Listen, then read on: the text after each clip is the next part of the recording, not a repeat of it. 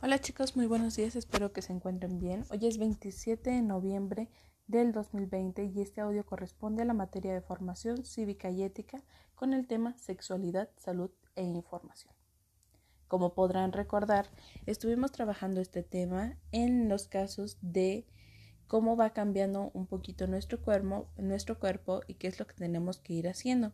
Uno de los cambios que se van experimentando en esta etapa es el desarrollo de la sexualidad. Y este tiene que ver con, con la forma en que tú vas decidiendo o eligiendo cómo ser mujer o cómo ser hombre. Tu responsabilidad siempre va a ser mantener saludable y se te facilitará hacerlo porque es un derecho para ti. Es algo que debes siempre de cuidar, ¿sale?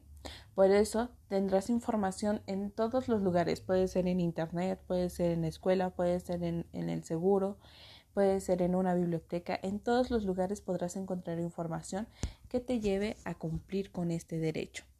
Saber que tu, cuerpo está cambiando eh, es considerar que vas a tener una sexualidad sana y responsable. Enterarte de las consecuencias que pueden tener diversos actos también nos va a ayudar a nosotros a reconocer qué es lo que está cambiando en nosotros y cómo podemos mejorar en esa situación.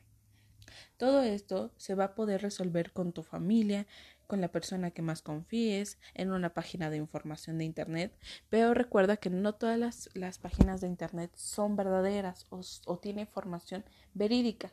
Entonces, intenta no solo buscar en una página, busca o este, analiza otras.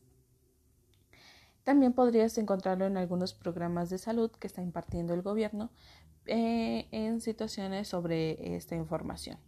¿Qué vas a realizar el día de hoy? En tu cuadernillo de trabajo vas a encontrar unas oraciones a las cuales vas a tener que palomear aquellos casos que estén narrando consecuencias este, de relaciones afectivas de pareja.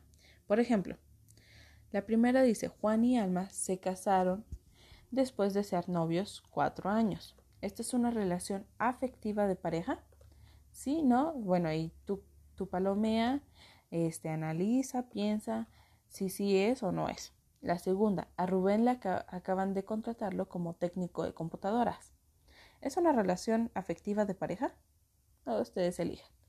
Y Beth y Darío pasaron eh, a primero de secundaria. ¿Esta es una relación afectiva de pareja o de amistad? Ustedes elijan, si sí o si no. Diego y Beatriz están por tener un hijo. ¿Esa es una relación afectiva? ¿Sí o no? Bueno, ya ustedes estarán eligiendo sabiamente sus respuestas. Es todo por el día de hoy y, y diviértanse mucho. Cualquier cosa estoy a sus órdenes.